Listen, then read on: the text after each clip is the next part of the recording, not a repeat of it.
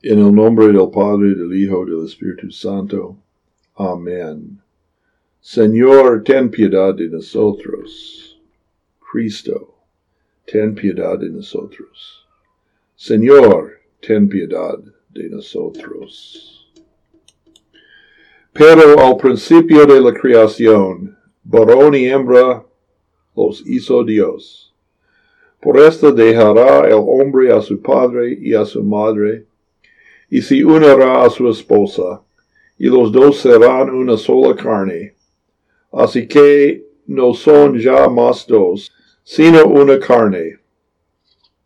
Por lo tanto, lo que Dios unió, no lo separé el hombre. Marcos 10, 6 a 9. En la cultura de cancelación hoy en día, las personas o instituciones que transgreden ciertas expectativas son borradas de la memoria en línea, a veces también evidencia de su existencia en el mundo material. En verdad no es algo nuevo. Hay en latín una frase, damnatio memoriae, que significa la destrucción de imágenes, la eliminación de nombres de inscripciones, y documentos, e incluso reescrituras de la historia a la gran scala. La práctica se considera tan antigua como los secuelas del reinado de los faraones egipcios, Akhenaton en el siglo XIV Cristo y Hatshepsut en el siglo XV Cristo. Parece que algo así ocurrió con el día de San Valentín. Desde el año 498 después de Cristo, el 14 de febrero había dedicado a Valentín en el calendario eclesiástico. Sin embargo, en algunos países hoy en día no se lo llaman el día de San Valentín, sino el día de amor y amistad o el día de los enamorados. El origen cristiano ha sido borrado.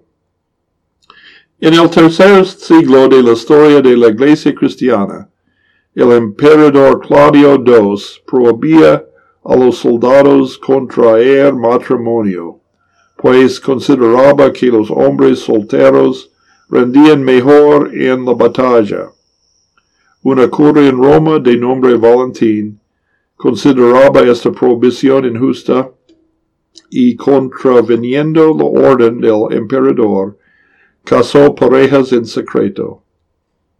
Al ser descubierto por él, fue encarcelado y luego ejecutado el 14 de febrero de 270 después de Cristo. Esta no es una historia, se encuentra en las Sagradas Escrituras que fue inspirada por el Espíritu Santo y entonces sin error. Sin embargo, hoy día en el calendario de nuestras iglesias luteranas se anotan una serie de fechas especiales como conmemoraciones, oportunidades para recordar a personas especiales de Dios en los siglos pasados. Nuestras iglesias enseñan que se nos encomienda el recuerdo de los mártires y héroes de la fe para que podamos imitar su fe y buenas obras de acuerdo con nuestro llamado. Confesión de Augsburgo, artículo 21. El decreto del emperador Claudio II fue una tontería además de contradecir la ley de Dios. Hoy día muchos países han declarado legítimo los parejas homosexuales, también el concubinato. La Iglesia ahora también tiene su responsabilidad para proclamar la ley de Dios como encima de los decretos de los príncipes. ¿Qué podemos aprender de la historia de San Valentín? Es así.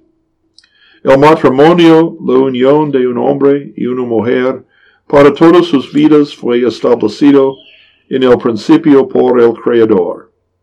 El matrimonio es el fundamento esencial por una ciudad y una iglesia saludable. En medio de un mundo caído que ignora esta verdad, la iglesia es llamada a sostener y animar a todas sus parejas casadas. Por supuesto, Dios instituyó el matrimonio para la crianza de los hijos. Génesis 1.28. Muchos hijos son una bendición de Dios. Pero es Dios que abre o cierra el vientre de la mujer y aún un matrimonio sin hijos es en sí mismo una bendición, porque Dios también instituyó el matrimonio para el compañerismo. Y dijo a Jehová Dios, no es bueno que el hombre esté solo. Le haré ayuda idónea para él. Génesis 2.18. Tristemente, la armonía primordial se rompió por la desobediencia de Adán y Eva. La creación ahora no es un paraíso ni el matrimonio. A la mujer dijo, multiplicaré en gran manera tus dolores y tus preñeces. Con dolor darás a luz los hijos, y tu deseo será para tu marido, y él señoreará sobre ti. El hombre dijo, por cuanto obedeciste a la voz de tu esposa y comiste del árbol de que te mandé, diciendo, no comerás de él, maldita será la tierra por su causa, con dolor comerás de ella todos los días de tu vida. Espinos y cardos te producerá, y comerás plantas del campo. Con el sudor de tu rostro comerás el pan, hasta que vuelvas a la tierra, porque de ella fuiste tomado, pues polvo eres y al polvo volverás. Génesis 3, 16 a 19. Gracias a Dios hay buenas noticias en Jesucristo. El matrimonio cristiano refleja la unión mística entre Cristo y su novia, la iglesia. Cuando hombre y mujer comparten la fe en Cristo, Siempre hay una puerta a amor y reconciliación. Maridos, amad a vuestras esposas, así como Cristo amó a la iglesia, y se entregó a sí mismo por ella, para santificarla, limpiándola en el lavamiento del agua por la palabra, para presentársela gloriosa para sí, una iglesia que no tuviese mancha ni arruga, ni cosa semejante, sino que fuese santa y sin mancha. Efesios 6, 25 a 33. Así los maridos deben amar a sus esposas como a sus propios cuerpos. El que ama a su esposa, así mismo se ama, porque ninguno aborreció jamás a su propia carne, antes la sustenta y la cuida como también el Señor a la iglesia, porque somos miembros de su cuerpo, de su carne y de sus huesos. Por esto, dejará al hombre a su padre y su madre, y se unirá a su esposa. Los dos serán una sola carne. Este misterio grande es. Mas yo hablo en cuanto a Cristo a la iglesia. Por lo demás, cada uno de vosotros en particular, Ame también a su esposo como a sí mismo, y la esposa reverencie a su marido. Efesios 6, 25 a 33. Ojos, fíjate cuántas veces se repita esta frase en los, los escrituras. Dejará el hombre a su padre a su madre, y se unirá a su esposa, y los dos serán una sola carne. Oremos. Señor Dios, que en el Edén instituiste el matrimonio, preserva en nuestra nación la santidad del matrimonio, a fin de que los cónyuges se honren y sean fieles el uno al otro, para que sean enriquecidos por tu bendición.